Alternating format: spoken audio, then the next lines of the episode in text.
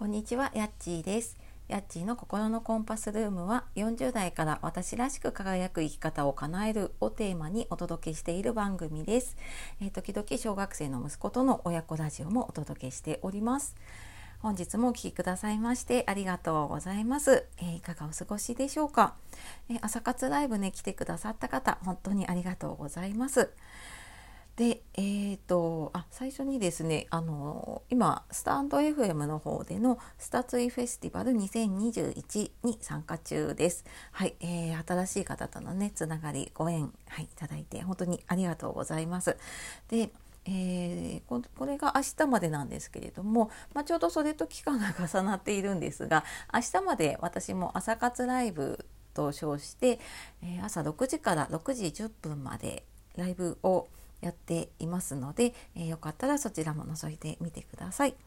で、えー最初にちょっと一つお知らせなんですが9月にえ9月の無料講座で、えー講座というよりワークショップなんですけどね自分のための時間の使い方という講座をやります。でえー忙しいとかね、うんなかなかちょっと自分のスケジュールうまくいかないなっていう方に向けて、はい、お話をしながら手を動かしていくのでご興味ある方説明欄の方からあの見てみてください。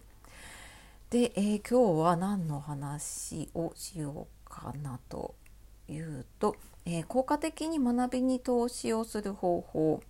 ということでお話をしたいと思います。えーその学びのね結果を最大限にするというか学びを継続するにはどうしたらいいか学び、まあ、資格をね生かして無駄にしないためにどうしたらいいか、まあ、そんなのねご興味ある方いたら聞いていただけると嬉しいです。でまずこの、えー、と学びあの効果的にね学びに投資する方法っていうことであの学びをじゃあやりきるにはねどうしたらいいかっていうことで、え3つかなお話をしようと思います。えーまずね1つ目やると決めるっていうやるやるっていうね覚悟を決めるっていうことですね。はい、あの当たり前じゃないかと思いますよね。当たり前って思うんですけど意外とこれあのあなんでこの話するかっていうとね前後しちゃうんですけどあの私他の SNS でねつぶやいたんですけどメンタル心理カウンセラーっていう、え通信の資格ね、えーちょっと勉強してたんですがそれが無事に合格通知が届きました。はい、パチパチパチっていうことでであのもうねなんかなんでこの子供の夏休みの期間にねこんなものを入れてしまったんだっていうね ちょっと後悔をしながらまあでもねやりきったなと思ってでそれはやっぱりあのやりたいなとかできたらいいなとかこれやらなきゃなっていうよりはもう自分がやりたいってこれやるってもう決めたんですね。うん、でなんかそれは本当にもう目の前の自分の仕事に生かせるっていうのもあったので、うん、やるって決めてやったんですけどなかなかこれね会社の仕事とかねで行かなきゃいけない研修とかやらなきゃいけないこう学びとかね資格取らなきゃいけないものじゃなかったりするとなかなかできないんですよね。まあまあ別になくても困らないしみたいなね そんなのがあるとやっぱり他の誘惑とかあとやらなきゃいけないことあの本業の仕事だったりとかねあと家のこと子供のこと入ってくるとやっぱりもう覚悟がないと続けられないのでねまずこれ覚悟をするっていうところですね。で2番目がやることを絞るっていうことです。でこれこうやらないことは手放すっていうのとね、まあ、同じなんですけれども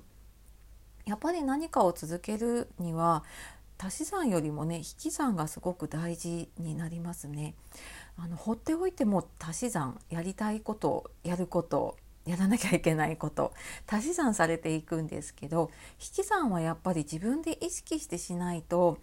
どんどんどんどん溢れていく一方になってでそれが溢れそうになるともうこう強制的にリセットされちゃったりとかね強制的にやめなきゃいけなくなるっていうことが出てきちゃうのでそうなる前に自分でやることを絞ってやらないことは手放していくといいと思います。で、えー3つ目時間の優先順位を決めるっていうことでうん、まあ、さっきのねその仕事でやらなきゃいけないことはやるんだけどっていうことでどうしても自分で決めて、まあ、自分がやろうって思ったことで自分のためのことって後回しになるえーと、要素がいっぱいあるんですね。なのでその後回しにしないスケジュールの入れ方っていうのができると、